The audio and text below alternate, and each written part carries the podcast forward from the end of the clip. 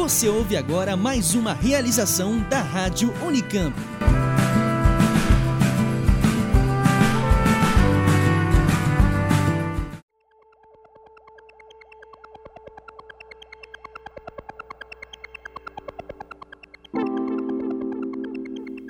Ei, você já ouviu falar em anomalia magnética do Atlântico Sul?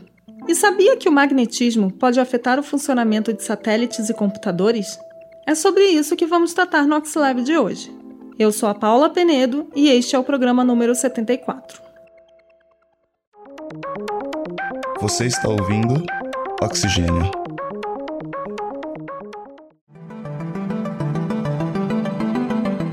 Para quem não conhece, a anomalia magnética do Atlântico Sul, também chamada de AMAS, é uma região do planeta que engloba boa parte da América do Sul, do Oceano Atlântico e do continente africano.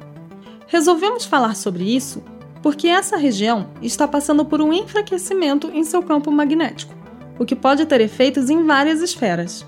Além disso, pesquisas recentes demonstraram que a área de atuação da anomalia está aumentando de tamanho e atualmente cobre todo o território brasileiro. O campo magnético terrestre é gerado no núcleo externo do planeta, a 2.900 km de profundidade. Segundo a teoria do dínamo, que é a mais aceita para explicar a origem desse campo, o núcleo externo é composto por ferro e níquel em estado líquido. Esses líquidos estão em constante movimento, devido à rotação terrestre, e por causa disso, geram correntes elétricas que, por sua vez, criam um campo magnético. Esse magnetismo que sai do núcleo se estende infinitamente, ficando cada vez mais fraco conforme se distancia de seu ponto de geração.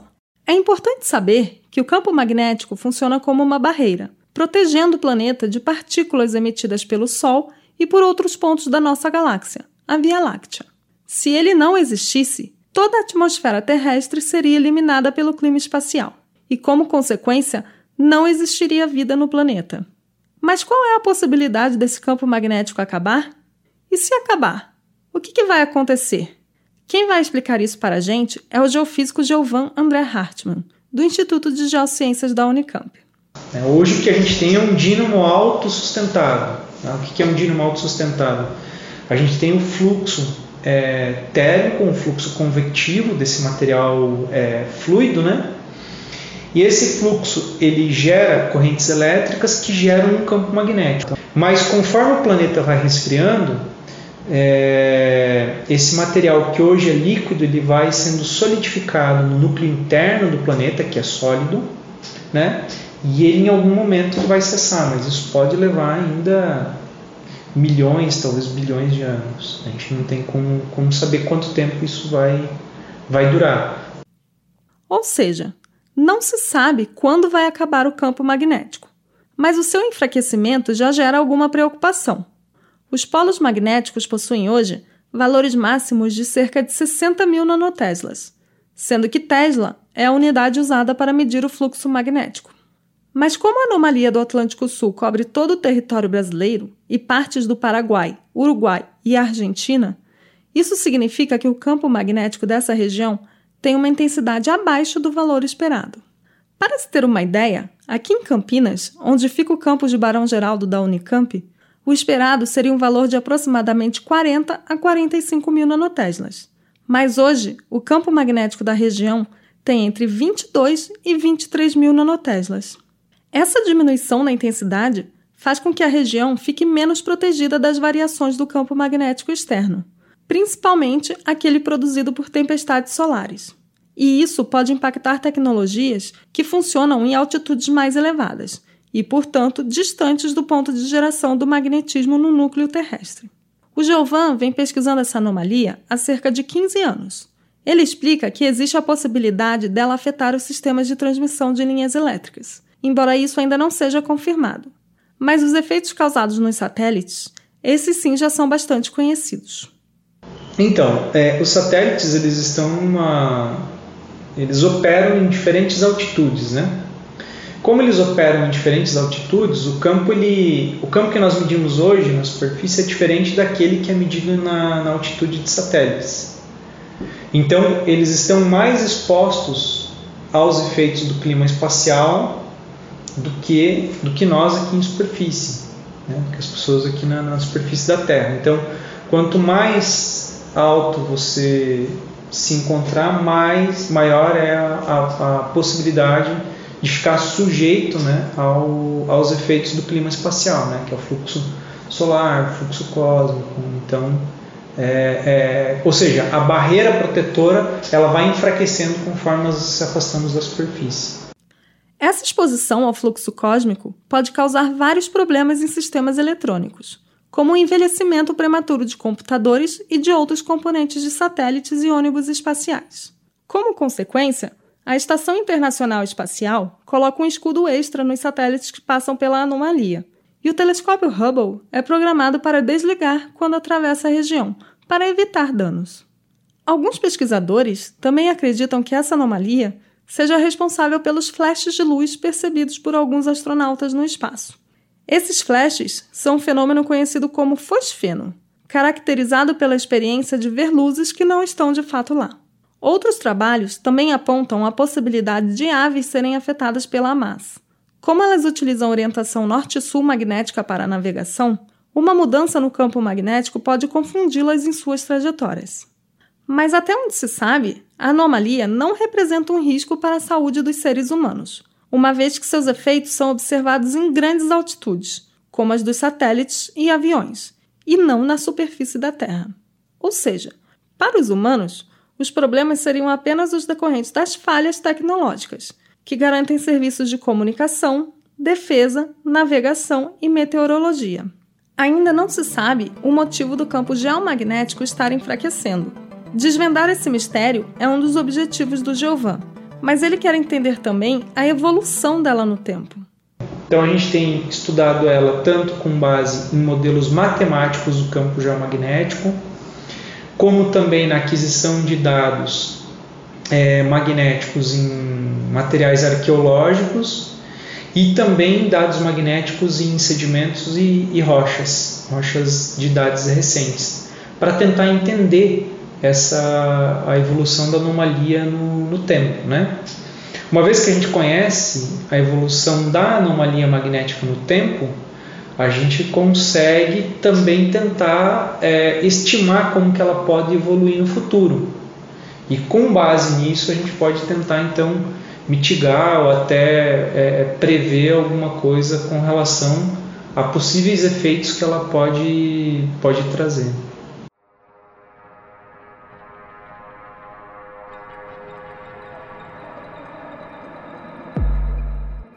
Recentemente, Giovan participou de um estudo sobre o magnetismo em espeleotemas, que são rochas formadas em cavernas quando minerais se dissolvem na água e depois recristalizam.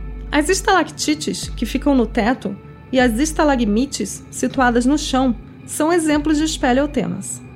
Até pouco tempo, os espeleotemas eram alvo de estudo desprezado pela comunidade paleomagnética, porque os aparelhos que medem a intensidade de um campo magnético tinham uma limitação tecnológica, que tornava difícil recuperar as informações dessas rochas. Mas nos últimos anos, avanços tecnológicos conferiram um aumento na sensibilidade desses equipamentos, o que atraiu o interesse pelo estudo do magnetismo de espeleotemas.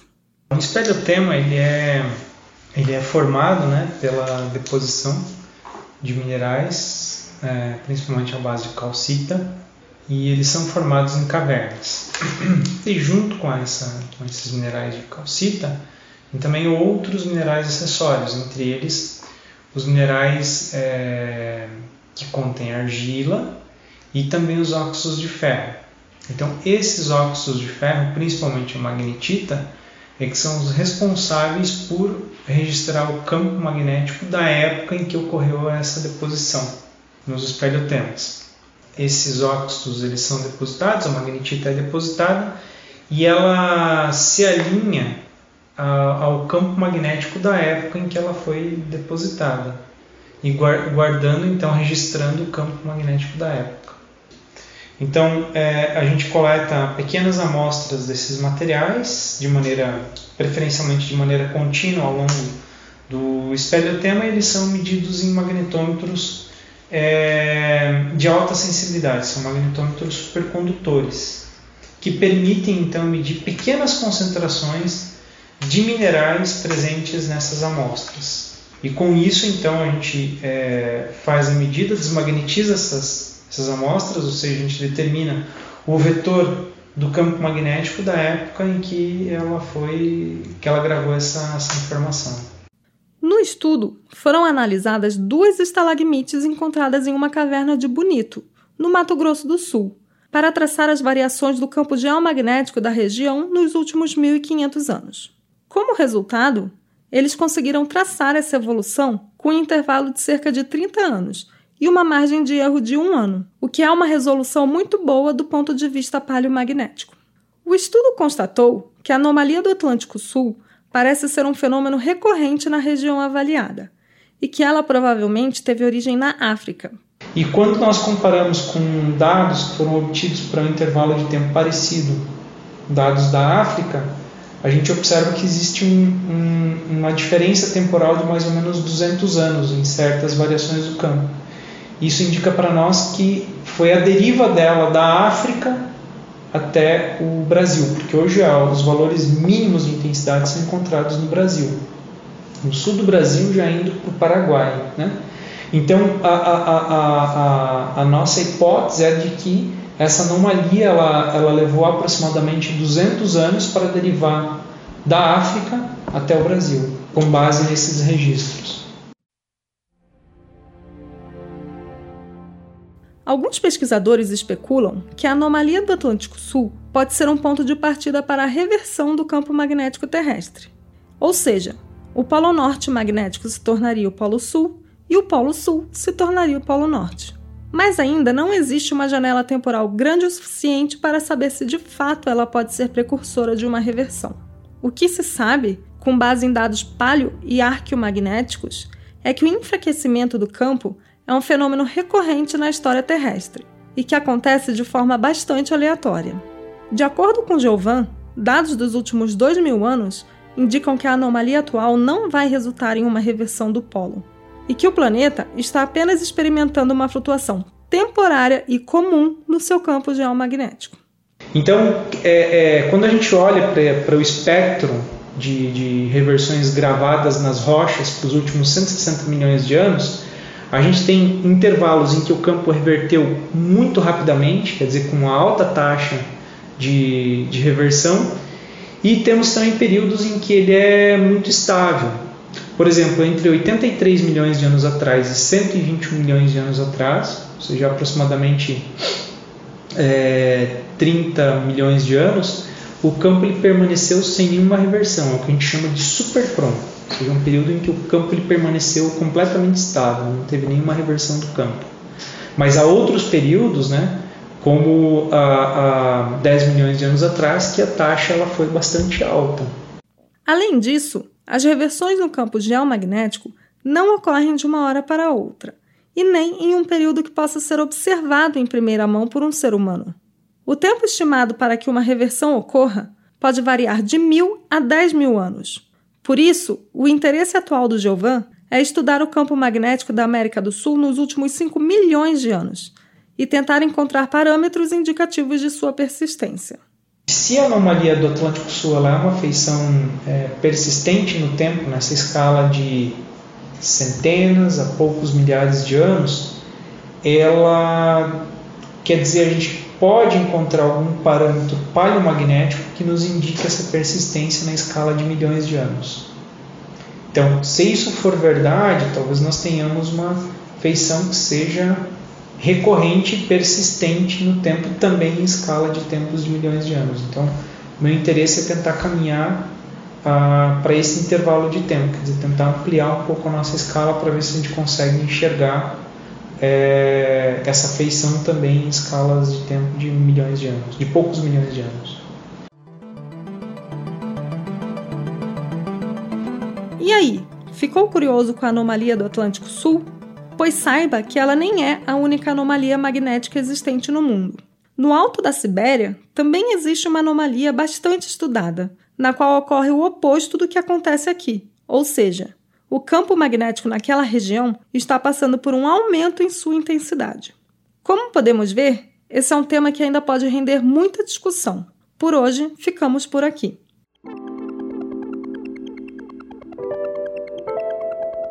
O Oxilab deste mês foi produzido e apresentado por mim, Paula Penedo, com coordenação de Simone Paloni e colaboração de Eliane Fonseca. Nos trabalhos técnicos, Otávio Augusto, da Rádio Unicamp. E se você gostou do programa, não se esqueça de nos seguir no Facebook, facebook.com oxigênio notícias, tudo junto e sem acento, e no Twitter, arroba oxigênio news. Até o próximo episódio.